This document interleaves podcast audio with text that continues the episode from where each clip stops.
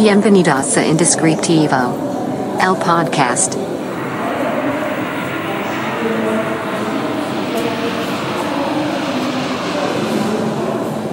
Bienvenidos a este nuevo episodio de su podcast Indescriptivo.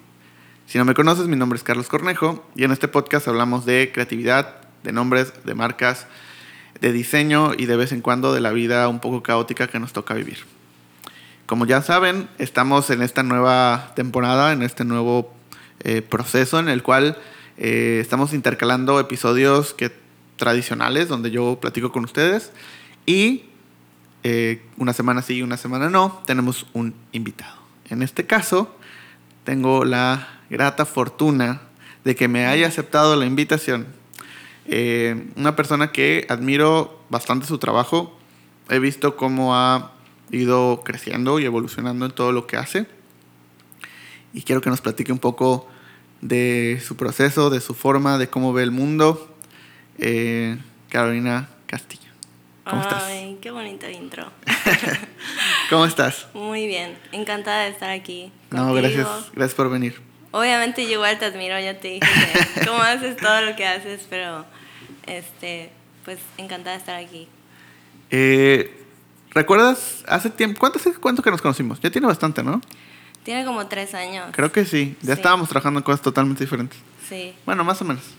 Sí, yo estaba en, eh, trabajando en una marca Ajá. de camisas de hombre y Ajá. así, como diseñadora, y, y tú creo que hacías como la parte de branding. Sí, o sea, yo estaba trabajando en una agencia que hizo como la identidad y, y pues todo, luego el local y como varias cositas. Entonces me tocaba como ir a ver este, cómo iba tanto la obra como los materiales gráficos, etcétera, etcétera, etcétera. Y pues así. Es, pero luego recuerdo que, o sea, avanzamos el tiempo, yo dejé de trabajar en ese lugar, eh, yo empecé a hacer otras cosas y de repente vi que ya estabas lanzando tu eh, línea de diseño Sí. tuya completamente. ¿Cómo fue? ¿Cómo fue ese proceso de trabajar en un lugar a ya tener como tu propia marca? Pues la verdad es que siempre, o sea, mi intención desde que estudié diseño de modas era siempre tener una marca de ropa, ¿no? Pero siempre como pensaba de que todavía no estoy lista y el día que la vaya a lanzar es para que ya me dedique a eso full, ¿no? Ok. Entonces, sí, como trabajé en varias marcas anteriormente de, de lanzar mi propia marca y, y ya. Entonces, la verdad es que en la marca donde trabajaba, que Ujú. se llama Disegnomía, Ujú. Saludos. saludos a Disegnomía, este, no había tanto que hacer, la verdad. O sea, como estábamos en stand-by, algo así, y dije, bueno, pues estoy aquí, o sea, no quiero perder el tiempo, ¿qué puedo hacer? Y empecé a hacer como blusas y así, y una amiga me dijo, oye, vamos a- están padrísimas, vamos a tomarle fotos. Y yo, ay, perfecto. Y luego las empecé a subir y me empezaron a preguntar, oye, ¿cuánto cuesta? ¿Dónde las puedo conseguir? Y yo, ok, creo que es momento de, hacer mi marca, ¿no? Eh, y ya así fue y pues hice mi logo en, Ajá. en- con Arial Black, Ajá. así blanco y negro. Este, ya había hecho una marca anterior, pero era lo que te estaba comentando. Yo no quería poner mi nombre a mi marca, nunca fue mi intención, pero me costaba mucho trabajo como que pensar, ¿no? De que, este, ¿qué nombre le pongo? O sea, si pongo un nombre no me quiero encasillar en un solo estilo, como que sentía eso. Dije, bueno, al final el estilo de mi marca siempre va a ser yo, ¿no? Digo, y eso va a ir evolucionando, Evolucionando. obviamente. Eh, y pues ya dije, ya, no me voy a romper la cabeza, Carolina Castillo MX. Que, o sea, digo, y hay muchas cosas, porque uno, decías al principio, quiero, hasta que pueda hacerlo bien, voy a lanzar, ¿no? La, la marca. Y creo que eso también pasa mucho. O sea, e- este hecho de que creemos, y, y ahorita tú me, tú me dirás cuál fue tu experiencia, pero muchas veces creemos que necesitamos tener cierta, o sea, una lista, y cuando cumplamos con toda esa lista, entonces podemos empezar. Cuando eh, normalmente es todo, todo lo contrario. O sea, tú empiezas casi pues a ver cómo pasa y sobre la marcha vas corrigiendo y sobre la marcha vas haciendo y sobre la marcha vas como aprendiendo que sí y que no. O sea, realmente el hacerlo funciona muchísimo mejor que eh, pasarte planeando y planeando y planeando. Tanto que, como decías, de repente un día dijiste, bueno, pues voy a hacer esto, lo subí, me preguntaron, pues voy a seguir, voy a seguir, voy a seguir, y hasta aquí has llegado todavía. Sí, justo lo que dices, eh, o sea, nos encasillamos en eso de tener todo perfecto para hacer algo. Y, por ejemplo, en la universidad, ya sabes, te enseñan de que, bueno, la investigación previa, eh, por qué el nombre, el branding, y bueno, un branding la verdad no es nada barato. Entonces, el branding perfecto. Y luego, después del branding, todo lo que conlleva una marca, ¿no? Que las etiquetas, que las etiquetas de papel, las de tela, este, tarjetas, empaque. O sea, y vas sumando y sumando y sumando y dices, bueno, o sea, va y no se puede, ¿no? Sí. Este, y yo creo que en ese momento entendí que hay que haber tiene que haber como un intermedio. O sea, entre que sí lo tienes que planear, obviamente, y ir, ir evolucionando. O sea, poco a poco. O sea, no desde el principio tener todo. Sí, que, que eso es algo que pues nosotros nos dedicamos justamente al tema de los nombres. Y me preguntan mucho esto, o sea, de, pero si vale la pena, o sea, pensar en un nombre, o, o cuándo, o es lo primero.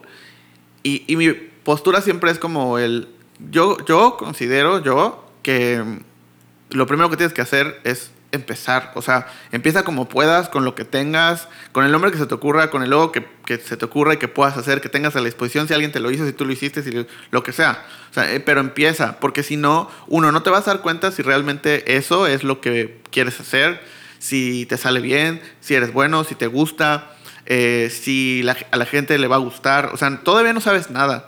Tienes que empezar a hacerlo y verlo como puedas con esta versión beta de ver qué pasa. Y ya que sepas qué es lo que te gusta, que sí está funcionando, que sí vale la pena, entonces le puedes invertir en un nombre, en una identidad, en empaques, en, en todo, porque es una inversión gigantesca.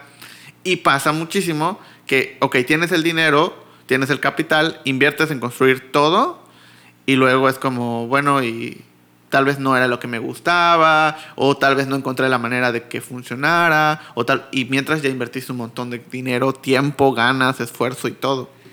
Sí, y aparte para hacer eso tienen que, o sea, tienes que continuar, o sea, tienes que tener la planeación de que vas a poder continuarlo. O sea, si vas a hacer toda esa inversión, la seguridad de seguir haciéndolo. Sí. Y a veces pues es muy difícil tener esa seguridad, ¿no?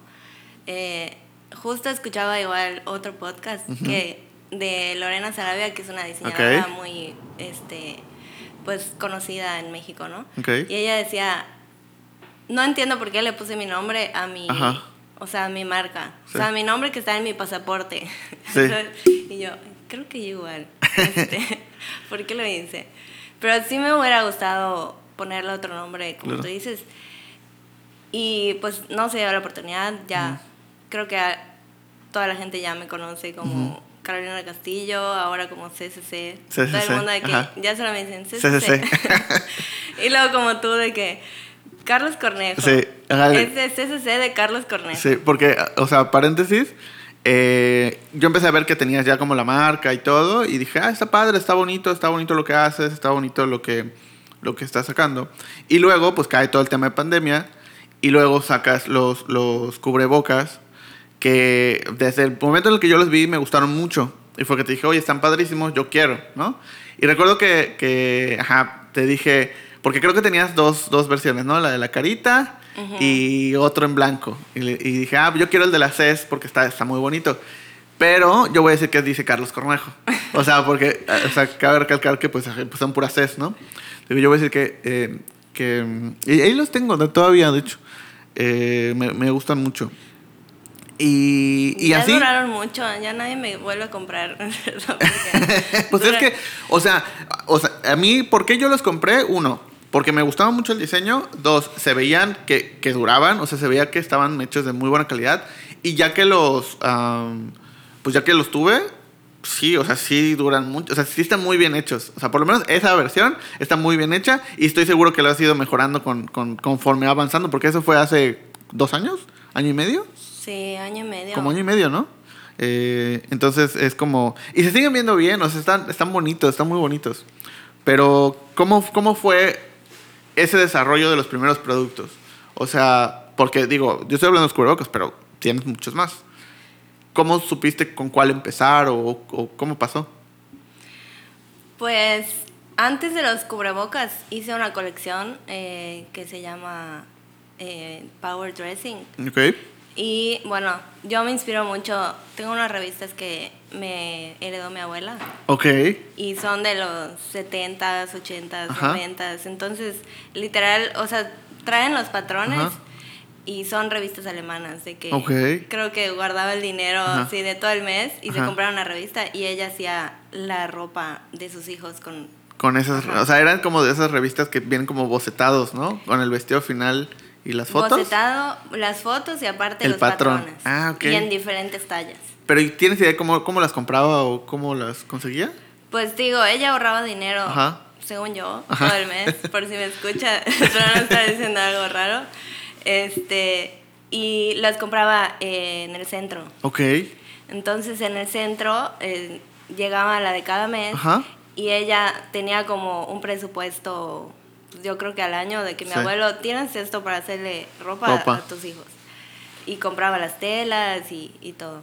Entonces la verdad es que a, a mí me encanta Ajá. toda la ropa vintage, Ok. este, todo lo antiguo, me gusta ver igual como que los detalles. Igual compro ropa de segunda mano Sí. siempre por, el, por lo mismo, ¿no? An- Antes igual como que la ropa estaba muy bien hecha, o sea, tenía Ujú. una muy buena calidad. Y, y entonces esa colección empezó con esos patrones.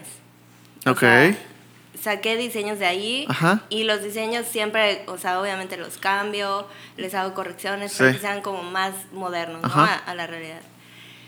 Y empecé con eso en diciembre y luego en marzo ya empezó la pandemia. Ok. O sea, literal con mi primera colección, Sí. ya formal, empezó la pandemia. Sí. Y yo así bueno, ¿qué hago? Ajá. O sea, no sé qué hacer. Eh, hice un cubrebocas que Ujú. no, no iba a funcionar, pero como tenía la bordadora, pues Ajá. me gustaba como que ver qué hacer, ¿no? Ujú. Y subí una foto y todo el mundo lo mismo, empezó Sí. a poner, yo quiero, yo quiero. Y yo sí, bueno, pues es una buena idea, ¿no? Ujú. Y ya empecé con un diseño que era el de la cara Ajá. y creo que los de CSC. Sí, ajá. O sea, bueno, según yo lo que vi, era ajá, el de la cara y el de los SC. Sí, y ya pues igual esa parte como de escuchar al cliente, ¿no? Porque, por ejemplo, saqué, me parece que el de la cara nada más en color mm, blanco. Ajá. Y me decían, oye, pero yo quiero negro. Y yo, bueno, está bien, voy a hacer uno negro. Y ya hacía el negro. Y luego el de CCC solo lo saqué negro y me decían, no, lo quiero en blanco. Y yo, bueno, está bien, lo voy a hacer en blanco. y así, y yo decía, bueno, el negro, ahorita que saque el negro se va a vender mucho más, Sí. ¿no? Y no, o sea, era como la mitad y mitad. Sí. Y Que es muy común, ¿no? O sea, eh, de repente en el mundo me ha tocado trabajar con, con, con diseñadores y diseñadoras de moda. Y es como, no, yo quiero sacar esto y si quieren, aquí está. Y si no, pues ni modo, yo voy a sacar y sacar y sacar. O sea, este proceso de, no, ok, ya, yo hice algo, les gustó, va. Ahora, me piden esto, pues sí lo hago. Me piden esto, pues sí lo hago. Me piden esto. O sea, ¿cómo fue, o sea, cómo es para ti e- e- ese punto, no? Porque es, es muy común el hecho de que, sobre todo en el tema de diseño, que sea como, esto es lo que yo quiero hacer y si quieres. ¿Por qué tú decidiste hacerlo como, bueno, sí les voy a escuchar y voy a hacer lo que me van pidiendo? Pues desde ese, o sea, sí tienes que pensar, va con el estilo de la marca, va con la identidad y ahí ya puedes tomar una decisión, ¿no? Eh, dije, pues toda mi marca es atemporal Ok. y quiero que, o sea, eso lo, como ahorita, ¿no? O sea, ese mismo cubrebocas lo puedes seguir usando el Ujú. siguiente año y el siguiente año y no va a pasar de moda. Entonces, toda mi marca quiero que sea así. Y eso es un punto muy fuerte para que yo tome la decisión de, ok, si se hace o no se hace. Ok. Porque de hecho sí me pidieron, oye, pero yo quiero en colores. Ujú. Y no.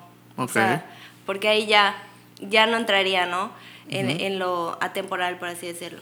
O sea, es como sí escuchar a las personas, a los que te están pidiendo, pero adaptarlo a lo que tú quieres hacer, ¿no? O sea, es como, sí, sí te escucho, ok, esto lo analizo, veo si funciona, si funciona con mi estilo, con mis gustos, con lo que sea, lo hago. No funciona, ¿sabes qué? No puedo hacerlo, ¿no?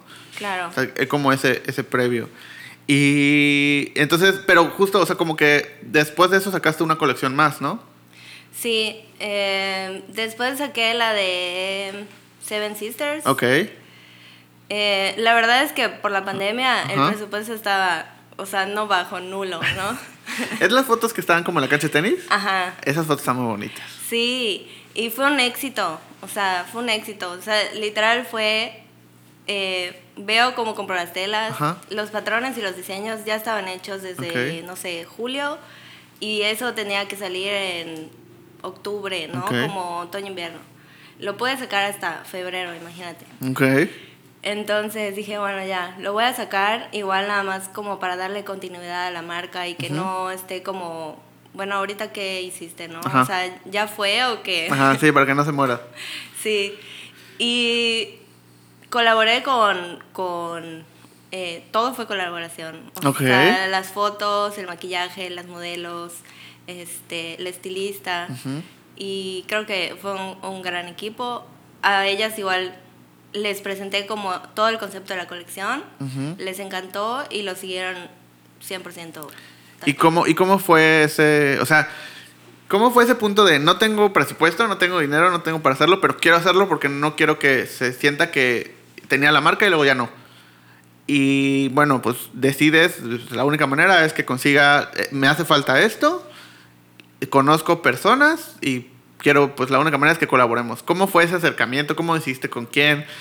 Eh, ¿Te rechazaron o no te rechazaron? ¿Cómo fue ese punto de, ok, logramos una, una em, colección que además está muy, o sea, esa colección está muy bonita y esas fotos están muy bonitas. Yo me acuerdo que la primera vez que lo vi, o sea, sí era como, obviamente yo como espectador no sabía que no tenía presupuesto, no sabía que era colaboración, no sabía nada. Yo solo veía unas fotos increíbles, una ropa muy bonita eh, y una marca que ya, o sea, de, de hacer ciertas cosas, ya se veía que estaban haciendo cosas, pues, ya de un nivel superior. Pero, ¿cómo fue ese proceso de eh, conseguir la colaboración? Pues siempre yo he sido muy social, o sea, siempre hablo con todo el mundo. Ok. Entonces, eh, por ejemplo, Aira de Cósmica, pues tengo mucha, o sea, muy buena relación con ella. Entonces fue muy fácil como decirle, oye, ayúdame, ¿no? Vamos Ok. a hacer esto. Yo cuando presento una colaboración, les presento un mood board. Ujú. Esto, estas son las prendas, son tantos outfits. Este, este es el estilo Ujú. y este es el tipo de fotos que quiero. ¿Estás de acuerdo? Porque igual es un win-win, ¿no? Sí, claro. O sea, a ti te va a servir y a mí me va a servir. Entonces, igual les digo, mira, a la fotógrafa, por ejemplo, eh, ya tenemos maquillaje, es con Aira, que es súper profesional. Eh, ya tenemos estilista, que fue Majo, y así voy creando como el equipo, ¿no? Y si las, o sea, entre todos los que involucrados, ¿no? Ven que todo es profesional, 100% te van a decir que sí. Ok.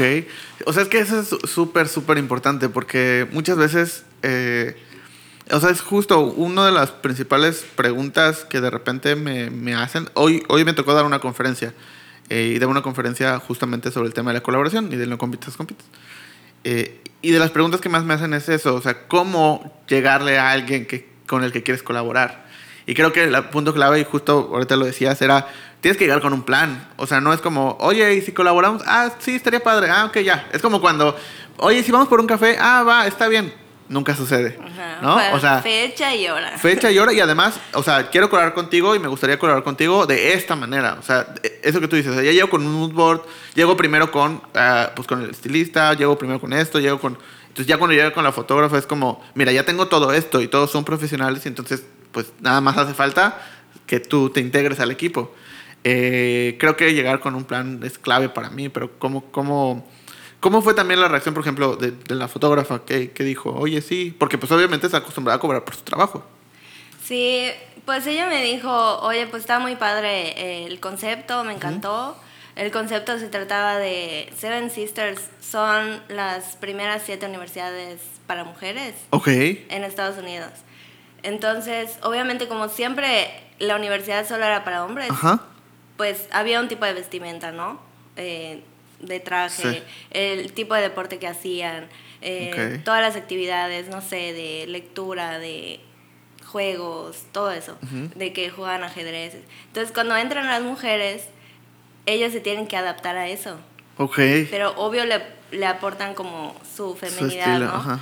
O sea, entonces ellas usaban blazers, este, jugaban tenis. Ok. Y, y todo eso. Entonces yo les presento eso y la fotógrafa me dijo, "Ay, buenísimo, me encanta. Ok. Lo mismo con la estilista, eh, lo mismo con, con todas. Ahora, lo difícil Ajá. es que estábamos en plena pandemia, o sea, Ajá, todos claro. encerrados. Sí. Entonces igual era, fue muy difícil como eh, poner fecha, ¿no? De que yo puedo ahorita, yo no puedo, este, no, ¿sabes qué? Ahorita me estoy cuidando mucho. Y literal, eh, al final de la sesión, este, el papá de la modelo que estaba ahí Ok. acompañándonos, este, dijo, oye, una amiga de, de la modelo Ajá. tenía COVID. Ah, Y estuvo con ella hace como dos días. Y Ok. nosotras, Ajá. Y aparte en ese momento, o sea, digo, ahorita ya avanzamos bastante, ya sabemos un poco más sobre cómo funciona, etcétera, ya la mayoría están vacunados, etcétera, etcétera. Pero en ese momento no. Sí, no, y todas, o sea, corrimos. Claramente tuvimos muchísimo cuidado, todas Claro, con cubrebocas. Este, obviamente fue colaboración, pero regalé ahí unas bolsitas y cubrebocas y así. O sea, siempre como que tengo todo ese detalle, que eso es súper importante igual.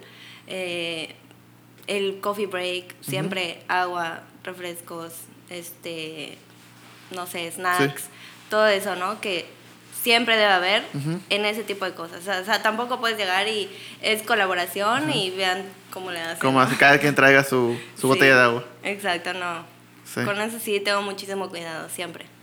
Sí, y sobre todo que, digo, obviamente todos se ven beneficiados, pero pues la que está armando todo eres tú, ¿no? Entonces tú tienes esa, como esa responsabilidad también de, pues, ok, si ya, ya están viniendo, ya estamos colaborando, o sea, sí está bien, eh, pero pues necesito ver que todo, que todo funcione, que se sientan también cómodas Sí, con lo que están haciendo con su trabajo y que se cumpla con todo. O sea, sí tenemos un presupuesto limitado, pero pues lo que pueda lograr, pues ahí va a estar, ¿no?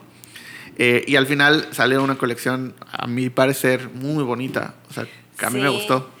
Todo el mundo se acuerda de esa colección. Sí. Ah, y también se me olvidó la del video, que fue lo que más me gustó. O sea, fue una sorpresa verlo y dije, wow.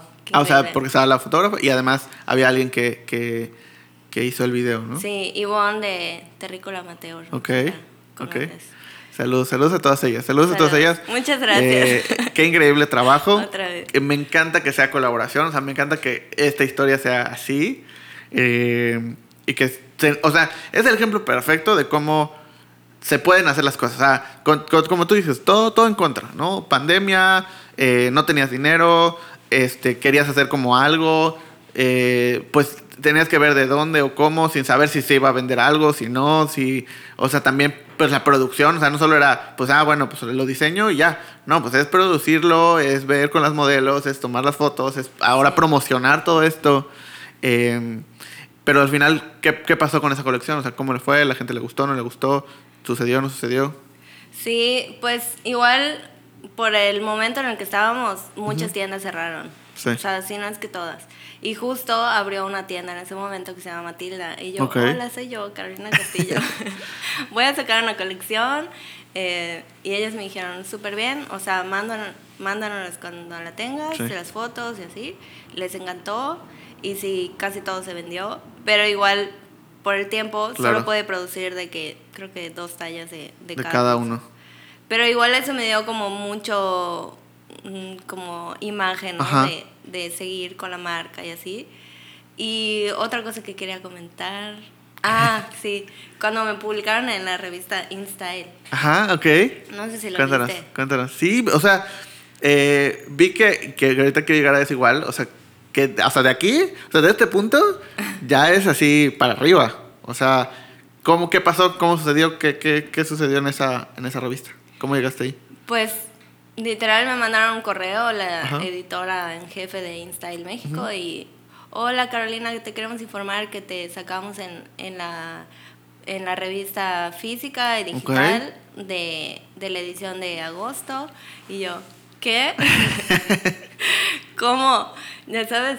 Y fue justo de los cubrebocas. O sea, hicieron como un apartado de diseñadores que están haciendo cubrebocas. Ah, o sea, tú no sabías de qué ni nada. O sea, no, no te habían contactado antes de que, oye, queremos sal- que salgas o...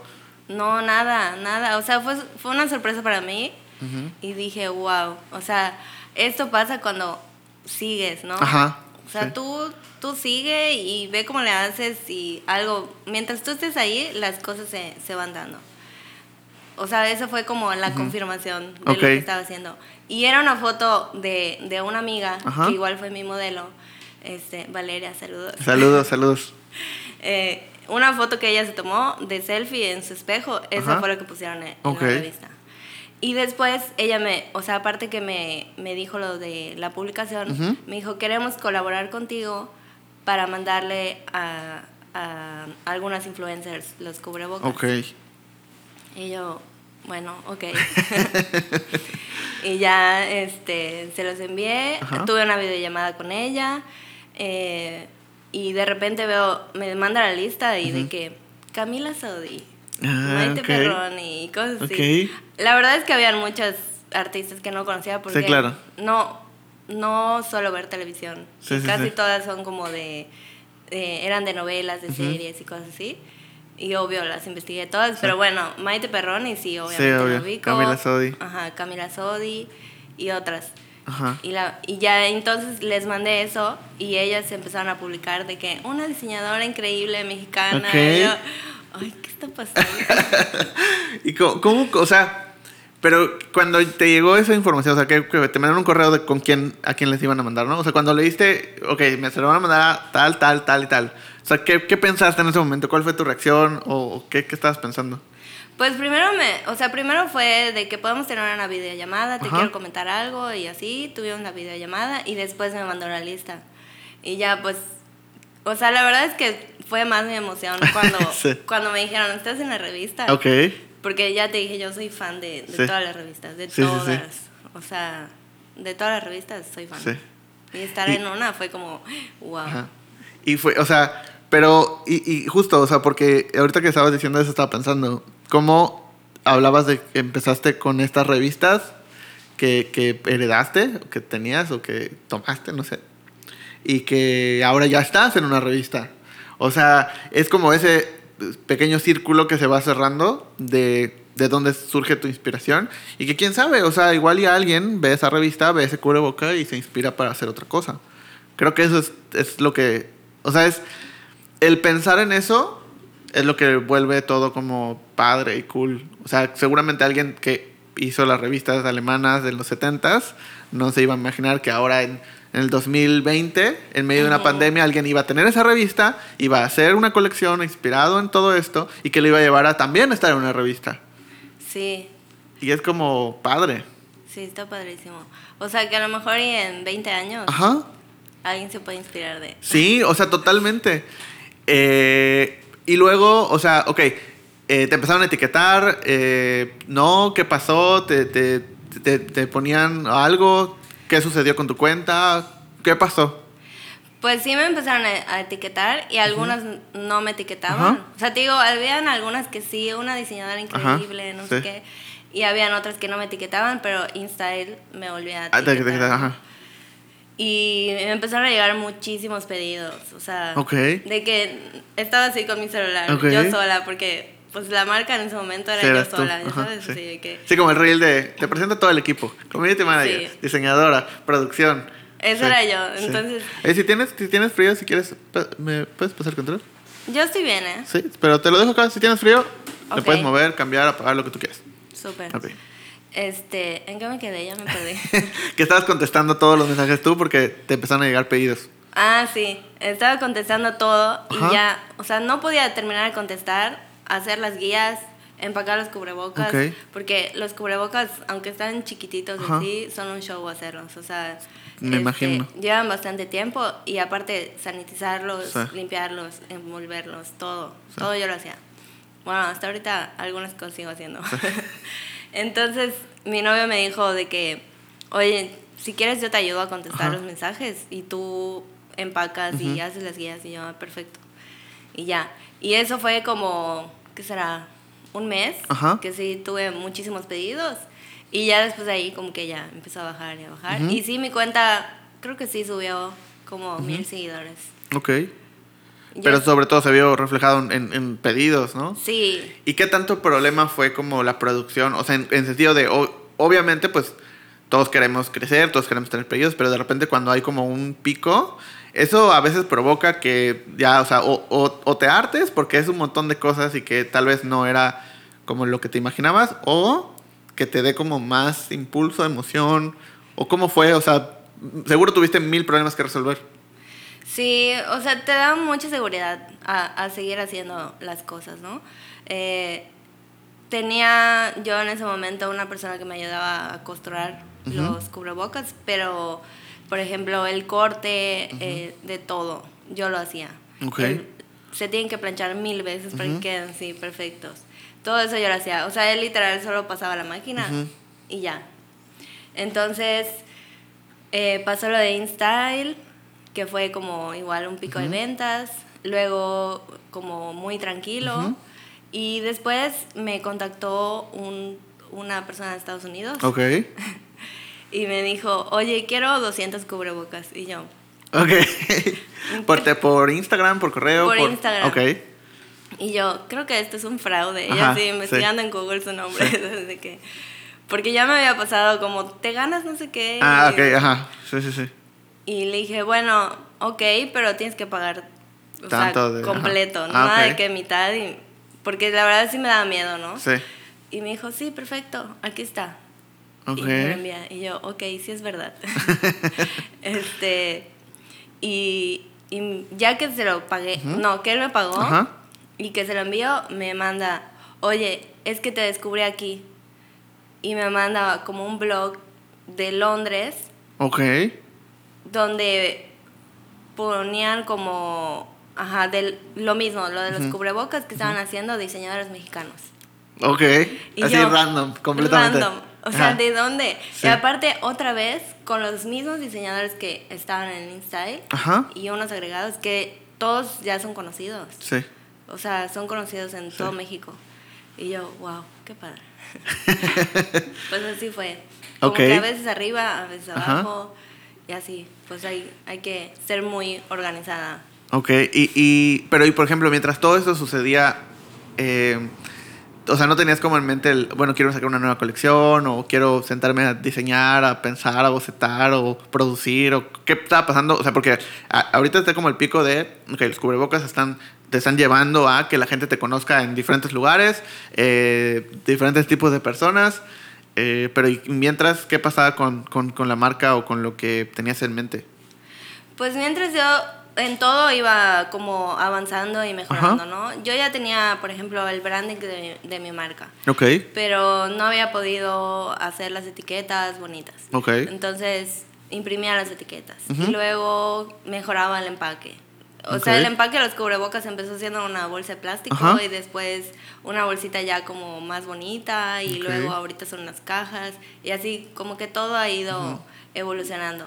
Y obviamente pues fue lo de Seven Sisters y después Cielum, que es la que hasta ahorita continúa. Sí. Este, Ah, es la pues, que tiene los bucket hats y los... Sí, sí, lo, sí, está muy bonito igual. O sea, siempre he querido como evolucionar en ese sentido y creo que la marca igual ha evolucionado, igual desde la selección de, de modelos, de materiales. Por ejemplo, ahorita todos mis materiales son eh, eco-conscious. Ok, Entonces, eh, son de lino italiano y de PET reciclado. ok. Entonces, todo eso ha ido evolucionando mientras he ido creciendo poco a poco, ¿no? ¿Y qué tan difícil ha sido como ese, ese camino, ¿no? De, de encontrar los materiales, que tengan la calidad, que tengan... Vi que ahorita sacaste como unas... O sea, los empaques ya son diferentes, ¿no? Los de envío. Vi Sí. que igual publicaste como sobre eso. ¿Qué tan difícil ha sido esa transformación? Sí, sí es bastante complicado porque aquí en México es muy caro. O sea, lo, por ejemplo, ahorita estoy buscando para, para las camisas. Lo que te cuesta 100 pesos un metro, te cuesta 500 pesos. eh. Ok, por el Eh, tipo de material, ¿no? por el tipo de material que es orgánico, Ujú. que es reciclado, entonces, y aparte los tiempos. Ujú. O sea, la moda, ya sabes, es súper Sí. rápida, siempre está cambiando, cambiando, cambiando. Imagínate, súmale que tienes que esperar tres meses para que llegue el material. Ok, sí, En- no. Y ni siquiera lo has probado, no sabes. Ajá, Yo soy muy de probar todo. ok. Entonces sí ha sido como muy difícil, pero algo que, quiero mantener ya como la identidad de la marca. Porque igual son materiales que te van a durar muchísimo, ¿no? O sea, no solo es por el medio ambiente y así, sino que también contribuyes cuando, cuando es un material que dura. Sí, que, que, es como algo que, o sea, obviamente pasamos este ciclo en el cual eh, tal vez nuestros padres, nuestros abuelos compraban ropa que duraba y que heredan, ¿no? Y pues ahí el, todo el boom del second hand, porque es ropa que tiene 30 años, 20 años y sigue bien. Hoy ya nos, o sea, nos tocó una época donde compramos ropa que va a durar un mes, dos meses, tres meses y ya, o sea, eso si lo quieres volver a usar, porque muchas veces dices, no, pues ya lo compro para esto y ya no lo vuelvo a usar. Pero si lo quieres volver a usar, no dura tanto. Y empezamos el ciclo otra vez, donde ahora marcas quieren sacar estas colecciones de ropa que dura mucho más. Obviamente no pueden competir contra precios de los fast fashion, pero es esta parte de enseñarle y mostrarle a las personas el valor de este tipo de cosas. ¿Qué tan difícil ha sido eso? Muy difícil porque obviamente la gente me dice, es que está muy caro. Y, y, yo digo, es que, o sea, en Máximo Duty cuesta lo mismo y es hecho en masa. O sea, imagínate cuánto me cuesta a mí. Sí, sí, sí, muchísimo más. Entonces, siento que esa parte de, de conciencia de, de, las personas, este, de los clientes y así, como que todavía no se dan cuenta de, de, cuánto cuesta, ¿no? Y también el impacto que hace comprar en esas marcas que son de fast fashion. Digo, ahorita hay, o sea, hay que ser conscientes de invertir en cosas que siempre te van a, a, durar y que, por ejemplo, lo mío que es atemporal, que puedes usar el próximo año y el siguiente año y así. Entonces, sí ha sido un poco difícil porque siempre hay como la crítica, ¿no? De los diseñadores eh, locales, no puedo comprar nada porque está hiper caro. Pero igual toda esa parte que está detrás que tú sabes, cuánto cuesta el branding, la publicidad, eh, toda la construcción, las fotos. O sea, las fotos. No, el, el, equipo para producir. Las máquinas, las planchas, las. O sea, todo. Todo. Es un montón. O sea, y si vas sumando y sumando y sumando y sumando, este, es, es, la parte, yo creo que más difícil. Y a mí me encantaría, obviamente, que sea una marca que sea para todos, que todos la puedan comprar y así. Pero pienso que igual es parte de mi responsabilidad y ya es responsabilidad de realmente todos los diseñadores nuevos eh, elegir este tipo de materiales, elegir todo esto que es moda lenta. Ya no puedes cerrar los ojos porque te lo enseñan en la universidad. O sea, es parte de, de tu conciencia. Como dicen, saber es poder. Okay. Y si no lo utilizas, pues ahí en tu conciencia ¿Y cómo, cómo, o sea, qué tanto sientes que la universidad te ayudó a llegar a donde estás hoy? ¿Sientes que funcionó? ¿Sientes que no funcionó? ¿Sientes que más o menos? O sea, para ti, ¿cómo fue la experiencia de lo que aprendiste a lo que haces hoy? Wow, pues yo creo que me ayudó muchísimo. Okay. O sea, en, en la parte más que nada mm, creativa. Este, en la parte creativa y en administración nula. o sea, ahorita estoy luchando, ¿no? Este, ¿No te enseñaron nada de administración, de costeo, de, de, costos, pero muy básico y siento que no estaba para modas, ¿no? Claro. O sea, siento que ahí debe haber como un maestro que tenga una marca en costos, que tenga una marca y que te pueda decir, oye, todo esto cuesta tanto y esto es lo que vas a lo que puedes ganar sí. no este y bueno la universidad sí me ayudó un montón en, porque es algo global no en tanto lo creativo en todo eso de, de conciencia de de eco y todo eso no sustentabilidad qué más te enseñan todo lo básico no de patronaje costura nada o sea no vas a ser experto en nada claramente pero te dan como toda esa parte de fotografía, eh, ¿qué más? No sé, que tú puedas elegir a qué te quieres dedicar. Ok. Porque hay muchos que estudian modas que no tienen marcas, son fotógrafos, Hay otros que son maestros, que son que hacen publicidad de moda. Ok. Este, o sea, hay mil millones de cosas a, a lo que te puedas dedicar y siento que eso te da como las bases para que tú puedas decidir esto quiero ser, ¿no? Ok. Digo, yo siempre tuve la idea Ajá. de mi marca, mi marca Sí. siempre. Entonces, ya eso, lo de la universidad, pues sí como que me lo confirmó, ¿no? Y cuando tú entraste a la... a la- ¿qué, qué carrera estudiaste? Diseño de modas e industria del vestido. Ok, ok. Así es, o sea, cuando tú, cuando tú elegiste la carrera o entraste a la carrera, ¿ya tenías la idea de quiero una marca, quiero hacerlo así, quiero... O es como, bueno, me gusta el tema, voy a entrar y ya estando en la carrera decidiste como más o menos qué querías? ¿O cómo fue? Pues la verdad es que mis papás me dijeron, tú estudias en una escuela pública porque ahorita no te podemos pagar la universidad. Y, pero tienes que estudiar. Y yo, ¿cómo? ¿Qué voy a estudiar en una escuela pública? No hay diseño de modas. Este, aquí solo había una universidad que era la modelo. Ok. Y, y me inscribí a mercadotecnia. Dije, Ok. bueno, lo puedo combinar. Ajá. Sí, mercadotecnia con moda, como que sí, ¿no? Era la única Sí. que se le asimilaba. Entonces, entré y no entendía nada.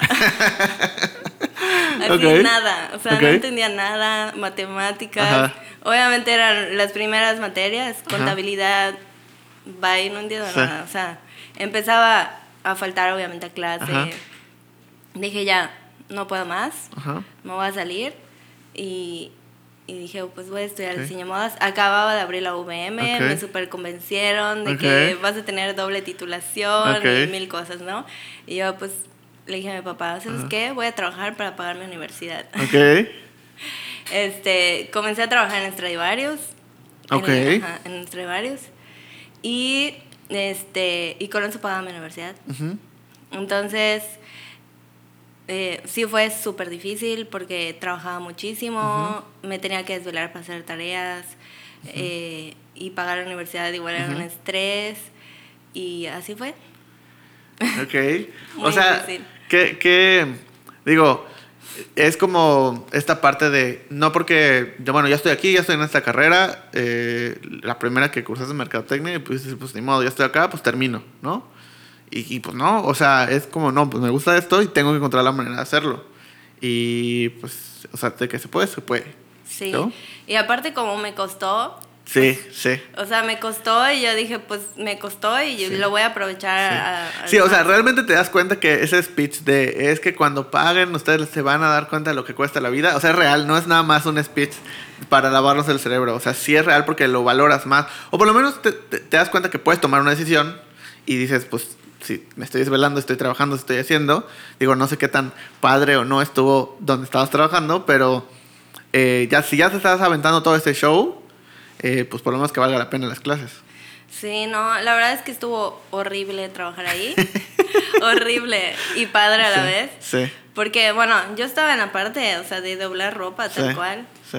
Pero te da una visión muy amplia Ajá. de cómo son las cosas. Sí. O sea, llegan los españoles Sí. y, y empiezas a ver cómo llega una persona a cambiar Sí. todos los maniquís y es una Ok. persona especializada y luego dices, ya te enteras que Ok. hizo el merchandising, ¿no? Ok. Eh, y así. Todo, o sea, cada cosa que ponen Ajá. tiene un costo. Ok. O sea, aquí es donde se vende más, aquí es donde se vende menos. Todo lo que involucra una tienda, ¿no? El Ajá. olor, o sea, que tiene que tener un perfume todo el tiempo, Sí. a qué hora se abre. O sea, todas esas cosas como que me dio mucha visión de lo que tiene que tener una tienda para vender. Y que además, o sea, eh, pues me imagino que te da una visión de, de las personas que van a la tienda. O sea, de lo que hacen, de lo que no hacen, de lo que compran, de lo que no compran. Eh, Sí. O sea, también me imagino, digo, pienso que, que el tener contacto con todo ese mercado te ayuda también a darte una idea de el día que quieres hacer tu marca, pues qué tienes que considerar. Sí. Yo decía, está imposible. O sea, sí te desanimaba más como el trabajar ahí.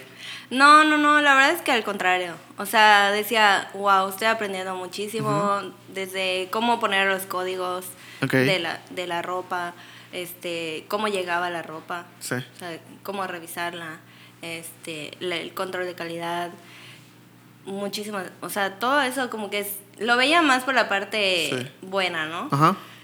Eso sí, llegaba muy cansada a mi casa. Pues sí, me imagino. Porque estás parado como ocho horas. Porque aparte de esos lugares donde no, no, no te puedes sentar, ¿no? O sea, te tienes que estar sentar. parado todo el tiempo. Eh, Además, en- trabajar en plaza es cansadísimo. Sí. O sea, salía a las 10 de la noche. Sí. Me iba a casa de una amiga a hacer tarea. Ajá. Porque aparte no tenía computadora. Decía, préstame tu computadora. Ok. Este, y ahí hasta como a las 3 de la mañana me regresaba a mi casa y a las 8 ya tenía que ir a la escuela. Ok, no, sí, sí está. Sí está denso, pero. O, o sea, ok. En retrospectiva, y vamos a avanzar en el tiempo, Vogue. Vogue, ok. O sea, ya, ya vimos esa parte, de dónde vienes, qué estabas haciendo, cómo- lo que te costó, o sea, que no fue fácil, porque también es, es lo que hablamos ahorita, el tema de los costos, el- es que está muy caro, es que, pero pues, o sea, todo eso, o sea, trabajar en esa tienda, eh, pagarte tu universidad, el, el- estar ahí, o sea, tiene que ver con que tú puedas llegar a hacer tu marca y cobrar lo que estás cobrando y, y- y también muchas veces no, no somos conscientes de que pues no es como que te levantes un día y dijes, ah, bueno, pues esto voy a hacer, háganlo. Y ya nada más lo agarras y lo llevas a la tienda. Pues no, ojalá fuera así. Pero entonces, todo eso te lleva hoy a Wow. ¿Cómo fue esa experiencia? ¿Qué pasó? Cuéntame. Ay, estuvo muy fuerte todo. pues empezaron a... Yo seguía a la editora digital en ese momento, que ahorita ya no está. Eh, y ella subió marcas que quieran estar en el espacio Ajá. Vogue Miami. Era la primera vez que lo hacían. Y yo nada más le contesté, yo, así Ajá. tal cual, yo, ¿no? Como ¿Cuál- en la cajita de, De preguntas. ¿Cuánto tiempo después del pedido de 200 cubrebocas pasó esto de Wow? Uf, como un año y medio. Un año y medio después. Ok. Sí. Sí, fue. Para mí fue mucho tiempo y ahorita lo pienso y no es tanto. Pero bueno, ajá, por la cajita, tú lo pones yo y ¿qué pasa? y lo pongo yo y dije, qué tonta, o sea, no le puse... La mi- cuenta, ¿no? mi Pero aparte le pusiste yo desde tu perfil o desde el perfil de la marca. No, del perfil de la ok, marca. ok. Y dije, qué tonta, no le puse mi correo, Ajá. o sea, no le envié nada. Y ya enseguida le pongo, es mi correo nada más, Sí, ¿no? sí. Y me manda un correo. Hola Carolina, nos encantaría eh, tenerte en Espacio Vogue Miami. Eh, ojalá que nos veamos por allá. Ajá. Te paso eh, la persona que es la encargada de Sí. la inscripción y todo, ¿no? Sí. Y yo, ¿qué? O sea, ¿Y ya? y ya, no se ponía mi currículum, mi portafolio o algo así. Pero la verdad es que ahorita por las redes sociales Ajá. es mucho más fácil. Sí, claro. Sí, ya no tienes que mandar tu, tu portafolio de evidencias con los catálogos, con tus diseños, con todo. Ya entras a tu feed de Instagram y ya. Entras a tu feed, a, a tu página de internet, Ajá. que eso mm, es básico. Ok. Porque ella cuando me escribió Ajá. y me pasó con otra persona, ella le escribió mi Instagram y mi, mi página, web. Ok. Ok, y cómo, por ejemplo, o sea, vamos a hacer un paréntesis. Ese tema de la página web, o sea, ¿cuándo decidiste tener página web? ¿Fue para la tienda? Por, supongo que por, por el e-commerce o, o cómo, cómo pasó. Por el e-commerce. Digo, porque cerraban todas las tiendas. Ajá. Y fue cuando descubrí Matila, pero dije, o sea, Sí. necesito vender ya en... en- Digital. Ajá, Ajá, en en digital, nacional, no solo aquí. Lo de los cubrebocas, todo me lo pagaban por transferencia, por medio de Instagram. Y dije, no, quiero que sea algo más fácil, ¿no? Sí. Si ya es momento como de evolucionar. Y pues ya, este, la armé en Shopify. Ok. Y ahí vamos. ok, bueno, entonces, cerramos paréntesis. Ya tienes página web. Le manda tu usuario y le manda tu página web. ¿Qué pasa? Pues obvio, me mandan a la persona que Ajá. me dice, tienes que pagar Sí. Una Sí. cantidad estratosférica, ¿no? Y yo, ok, ¿cómo lo voy a hacer? Sí. Sí, porque muchas veces no, la gente no, no sabe que las pasarelas, la- o sea, todo lo que sucede, los diseñadores pagan por estar ahí. O sea, la mayoría están pagando por desfilar en cierta en cierto pasarela, pagan por estar en cierto lugar. O sea, son muy pocos los que realmente, pues, los invitan y que no tienen que hacer nada. O sea, son realmente muy, muy pocos. Sí, o sea, ahí me di cuenta, ok, todo esto cuesta y obviamente yo empecé a preguntar, ¿y cuánto cuesta una publicación? Ujú, y sí, yo, claro. o sea, porque no sabes, Sí, esa, no. es la realidad. Dije, bueno, no sé cómo lo voy a hacer, pero yo confirmé, si voy, Ujú. ahí estoy. Y ya, pues a conseguir inversionistas, oye, necesito esto, Sí. y de personas en Ajá. personas, de poco en poco, Sí. eh, llegué ahí, ¿no? Y pues ya al estar ahí, eh, te empiezas a dar cuenta de, de la realidad de las cosas, ¿no? O sea, de las cosas que haces bien, las cosas que haces mal, que no estás tan mal como diseñador. Habían muchas marcas que eran, ni siquiera ellos patronaban, hacían los, diseños, los mandaban a hacer y ya los ponían ahí, ¿no? Entonces yo decía, pues no estoy tan mal. Ok, Era la única, no, la, solo éramos dos marcas mexicanas. ok. Esto fue en Miami. Todas las demás eran colombianas, eh, peruanas y de otras partes de Argentina, Ok. le- de Latinoamérica. Y, y dije, pues tengo que dar ese salto. Ujú. O sea, y aparte, obvio, Vogue para cualquier persona Sí, de moda claro. es, es la El top, revista. sí, claro. ¿sabes? Entonces dije, pues ya, estoy ahí. No, y que, y que, o sea, otra vez, yo como espectador, o sea, yo estoy viendo, o sea, porque pues vi todo eso desde el otro lado, ¿no? Y es como, ok, o sea, estoy viendo lo de que está con la marca cuando empieza, lo- de repente me acuerdo que subías como mucho, ah, yo hice esto, ¿no? Creo que las totes, igual, que usiste como unas totes negras, que igual es como, ah, yo hice esto y esto y el cubreboca y la- así, o sea, como muchas cosas que empezabas a hacer y luego ya colecciones y luego ya publicada y, y los cubrebocas y entonces que te empiecen a etiquetar, de repente cuentas que yo seguía de Instagram de personas, ¿no? De que tienen, son influencers o hacen cosas. Eh, con el cubrebocas o con o algo de ropa también y ya se etiquetaban y yo ah mira este de otras partes del país avanza y luego, ok, Vogue Miami. Y digo, qué chido. O sea, qué padre que, que, pues estés allá y todo. Y luego que sea, eh, o sea, que sea presencial. Obviamente también venimos de una época donde era todo en línea. Entonces que ya que estés allá, que lo veas, que suceda. Eh, yo no sé si, o sea, obviamente yo me imagino el proceso que tuvo que haber, pero como tú decías, nadie se imagina toda la inversión que tienes que hacer, tanto en producto como en viaje, como en, en, pues, estar allá, lo que sea, y que al final es invertir en tu marca, en tu proyecto, creer en lo que estás haciendo, y te sirve muchísimo para también saber dónde estás parada en, en- cuestión de- del mundo de la moda, de los diseñadores, de los diseñadores emergentes, qué tanto te o sea, todo, todo. Pero ¿cómo, cómo cambió tu perspectiva después de esa experiencia? Pues sí regresé un poco como, ¿y ahora qué hago, no? Porque, bueno, estás ahí y Ajá. regresas a la cruda realidad. Pero, como te digo, sí me di cuenta que no estaba, no estaba mal. Eh, muchas cosas dije, ok, tengo que aprender. Y en otras cosas igual, eh, como te digo, escuchar a tu cliente, ¿no? este, aprendes otras cosas que dices, bueno, estoy bien aquí, aquí estoy mal. Eh, por ejemplo, muchos hombres se probaban el, el boxer, Ok. el boxer negro. Y yo, ok, creo que a los hombres les gusta mi Ok, ropa. ok. Ese tipo de cosas, ¿no? Este, yo llevaba las camisas, por ejemplo, esta camisa que traigo Ajá. puesta, Ajá. la llevaba, porque yo obviamente usaba la ropa que yo me hago, ¿no? Claro. Y me decían, quiero esa camisa. Y yo, no la tengo, perdón. Solo la hice para mí.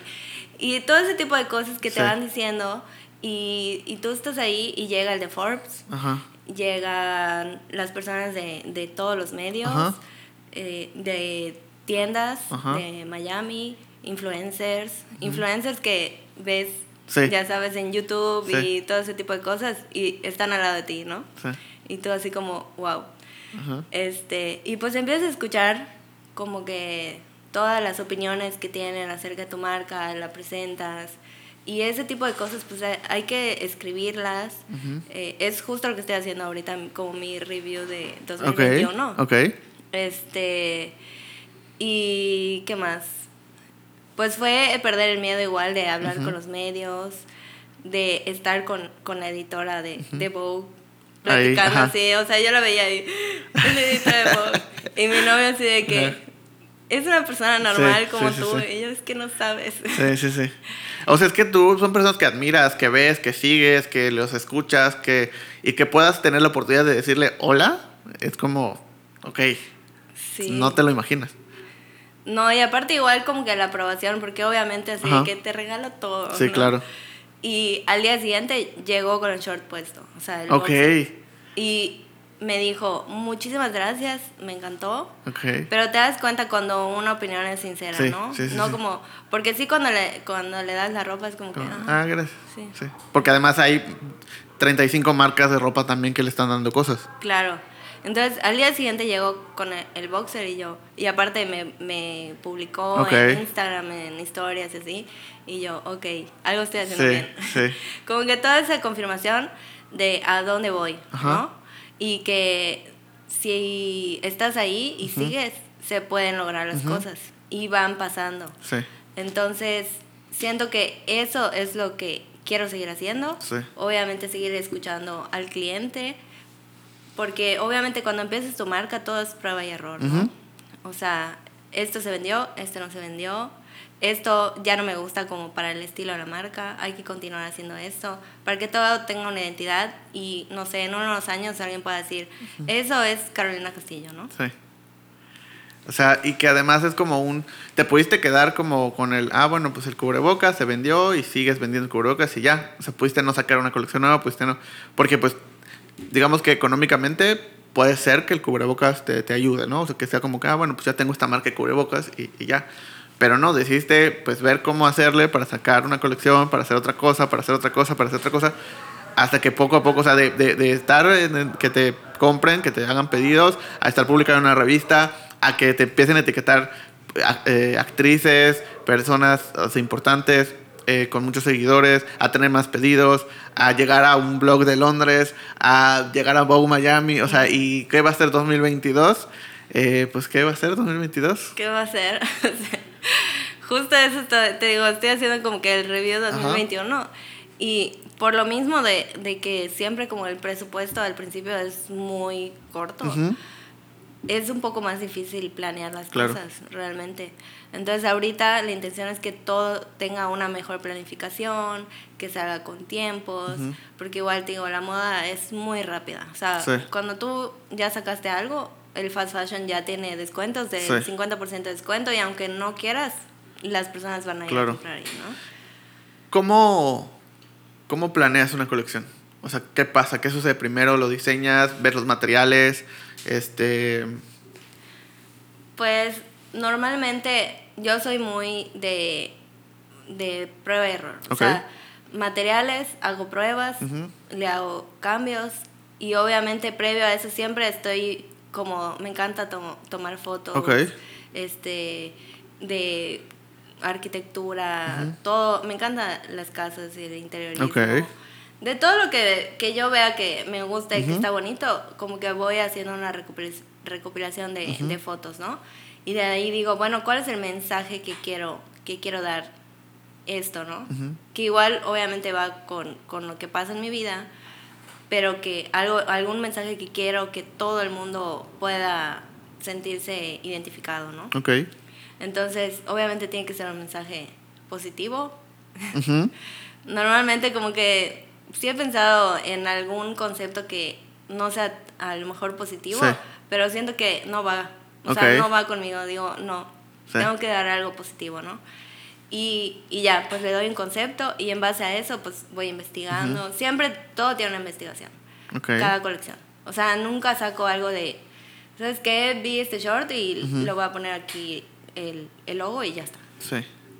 Sí, que es lo que decías de, por ejemplo, lo de las universidades. O sea, que eso está, está increíble. De hecho, la última colección eh, que tienes, ¿cuál fue el concepto o cómo lo, cómo lo planeaste?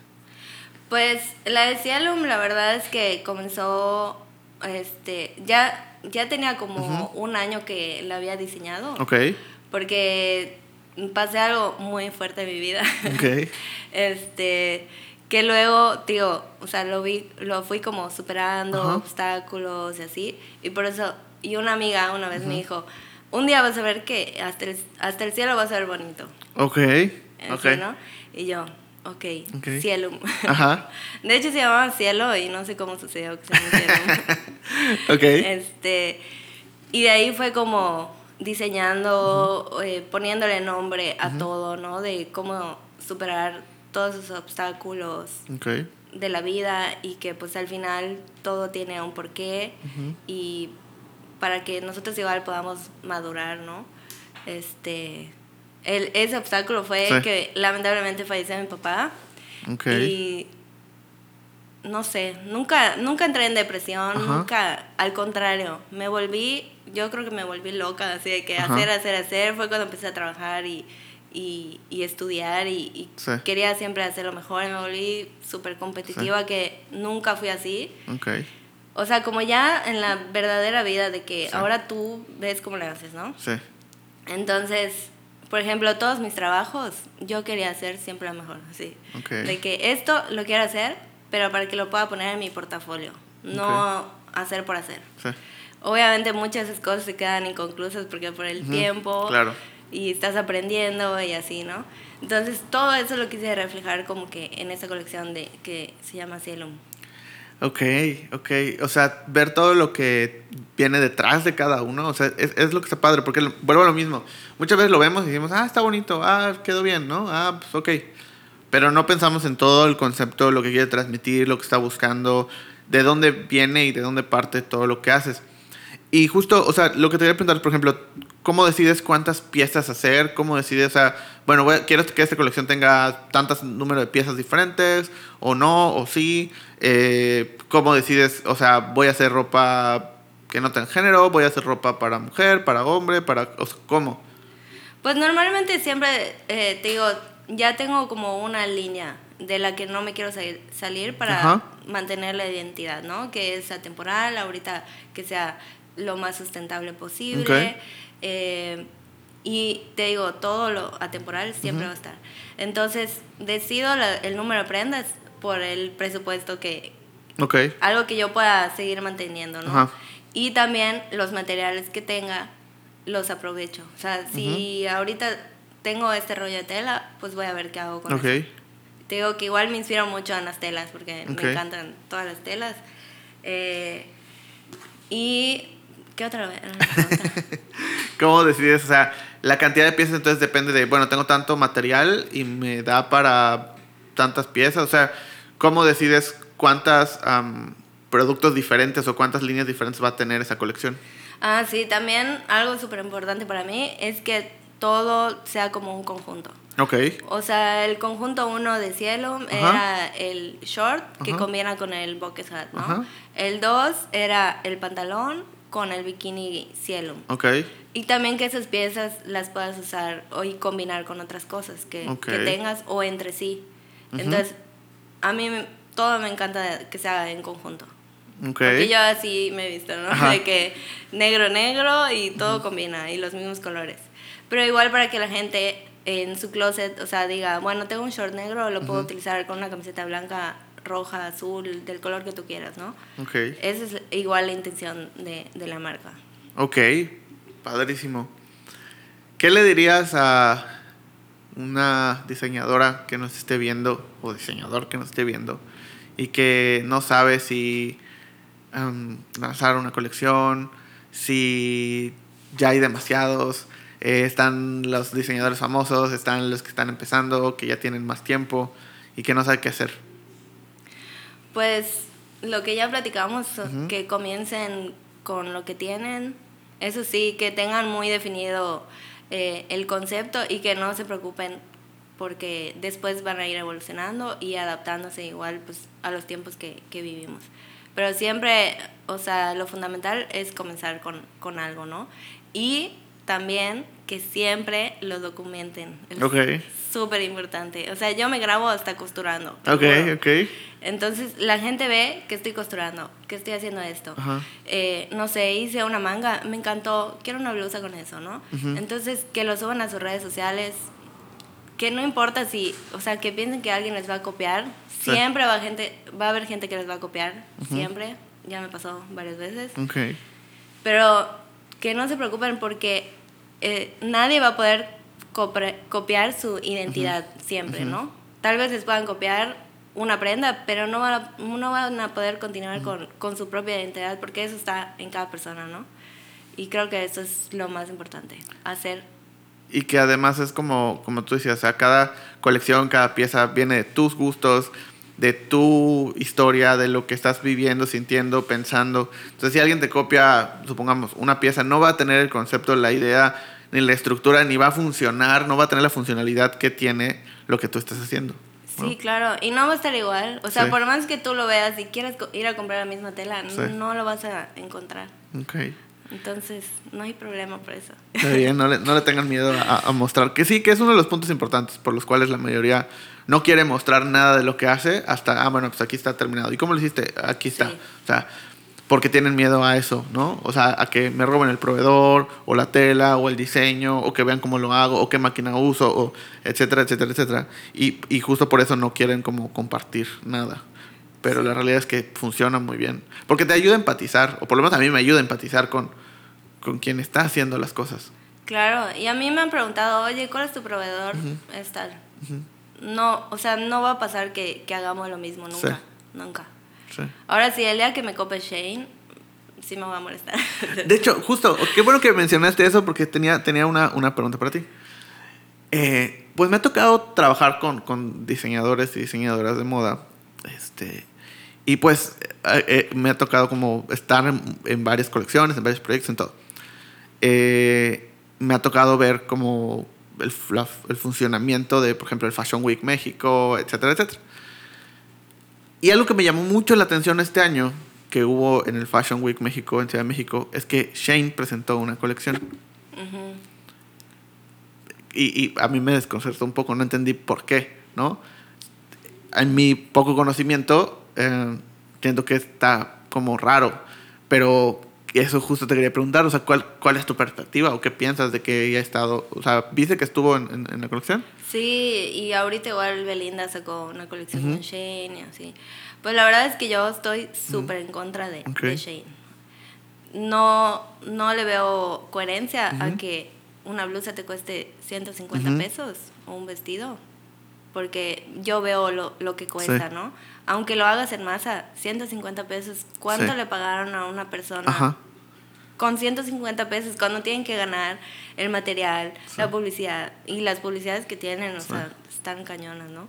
Entonces, digo, no hay coherencia, no hay manera que una persona consciente pueda decir, esto es ético, Sí, claro. ¿me entiendes? Y, y me he peleado con mis amigas de que, como, ¿por qué Ajá, en sí, Shane? y ya les doy sí. el speech de que, o sea, es que tienes que pensar, si una prenda te cuesta Sí. 100 pesos, ¿cuánto crees que le pagaron a una persona? Sí, o sea, alguien está pagando por esa ropa. O sea, que tú pagues 150 pesos quiere decir que alguien más está pagando lo que cuesta realmente. Está pagando con horas de trabajo, está pagando, o sea, en lugar de que le paguen lo adecuado, pues le están pagando nada. Los, los productores de los materiales, la materia prima, le están pagando nada. O sea, ellos están pagando que tú puedas comprar algo en 100 pesos o en 150 pesos, definitivamente. Y, y todos nosotros igual lo estamos pagando claro. por el impacto ambiental. También, por supuesto. O sea, es que es eh, todo circular, ya Sí. sabes. O sea, Sí. lo ético del pago de las personas, eh, el, lo, el impacto ambiental. Imagínate cuántos desechos hay Sí. de, de toda esa ropa que se produce. Y de verdad conozco mucha gente que compra mucha Sí, ropa sí, sí, sí. Y de que esta, ay, no me gustó, se veía Sí. diferente el material, Sí. va y la tiro, ¿no? Sí, hay blogs, o sea, completos solo de ropa de Shane, o sea, influencers que hablan solo de compras de Shane, o sea, es todo un mundo, un mundo de cosas. Por eso que ya llegara a, ok, ahora estoy en un, o sea, entiendes que es fast fashion, entiendes que está ahí, entiendes que tiene sus eventos, pero yo cuando, yo personalmente, cuando vi que estaba en esa, en el Fashion Week, fue como, ya no sé, ya no tiene sentido para mí. O sea, para mí, mortal, no tiene sentido. Eh, pero pues sí. Sí, yo creo que ahí fue un error de, de Fashion Sí. Week. Ahí yo creo que ya perdieron la identidad de lo que realmente Siento, o sea, siento que pierden credibilidad. O sea, al final, obviamente sabemos, y como platicábamos ahorita, o sea, los diseñadores pagan por estar en Fashion Week. Los diseñadores, pues tienen que cubrir una cuota, por eso tienen patrocinadores, por eso tienen un montón de marcas que están ahí con ellos también. Eh, y seguramente Shane pagó muchísimo dinero por estar ahí, pero Sí. muchísimo dinero. Pero al final estás jugando también con tu identidad como evento, como marca, como... O sea, al final Fashion Week, pues sí es una marca y sí es algo que, que mucha gente sigue, mucha gente quiere, mucha gente ve, le da una exposición más am, global a lo que estás haciendo como diseñador y que pues tengas una pasarela junto a Shane es como, mm, no sé. Sí, no, pierde totalmente. Y, y eso igual como marca tienes que eh, pensar ese tipo de cosas, ¿no? O sea, ¿va con mi identidad o no va? Por ejemplo, ahorita que yo estoy empezando a hacer como cosas más sustentables, es muy difícil. Sí. ¿Esto va o no va? ¿De Sí. dónde está hecho? O sea, ¿en dónde Ok. lo hicieron? Este, ¿De dónde salió? ¿Verdaderamente tienen un certificado? Sí. ¿O nada más estás Dicen, diciendo, no? ¿O nada más te dicen que, que es así? Entonces, sí es, o sea, Si le agregas un- una complicación más, algo que de por sí ya es difícil, pero en pro de pues tu identidad y tu concepto y lo que quieres transmitir. sí. Así que nadie compra en Shane, por favor. Desde este dije. momento ya nadie va a comprar en Shane, por favor. Este, ¿Dónde te pueden encontrar? ¿Cómo te pueden encontrar? Eh, ¿Cómo pueden ver lo nuevo? Eh, cuéntanos. En Instagram estoy como arroba carolinacastillo.mx Ok, y en Facebook igual. Ok. Y la página web. Y la página web igual es carolinacastillo.mx. Ok, Todo perfecto. igualito. Chequen, chequen las colecciones que, que tiene, eh, las cosas que están. De verdad, es algo que mm, a mí, en lo personal, me gusta mucho. Eh, más que visto como toda esa evolución, se me hace muy bonito, se me hace muy padre. Eh, y les voy a dejar de todas formas todos los, los links y todo en la descripción. Eh, muchas gracias por venir, muchas gracias por platicar un rato acá, por compartirnos de lo que haces y cómo lo haces. No, gracias a ti por, por el espacio y pues igual porque haces el podcast que, que abre espacio para muchas personas que igual pueden compartir como, como su historia, ¿no?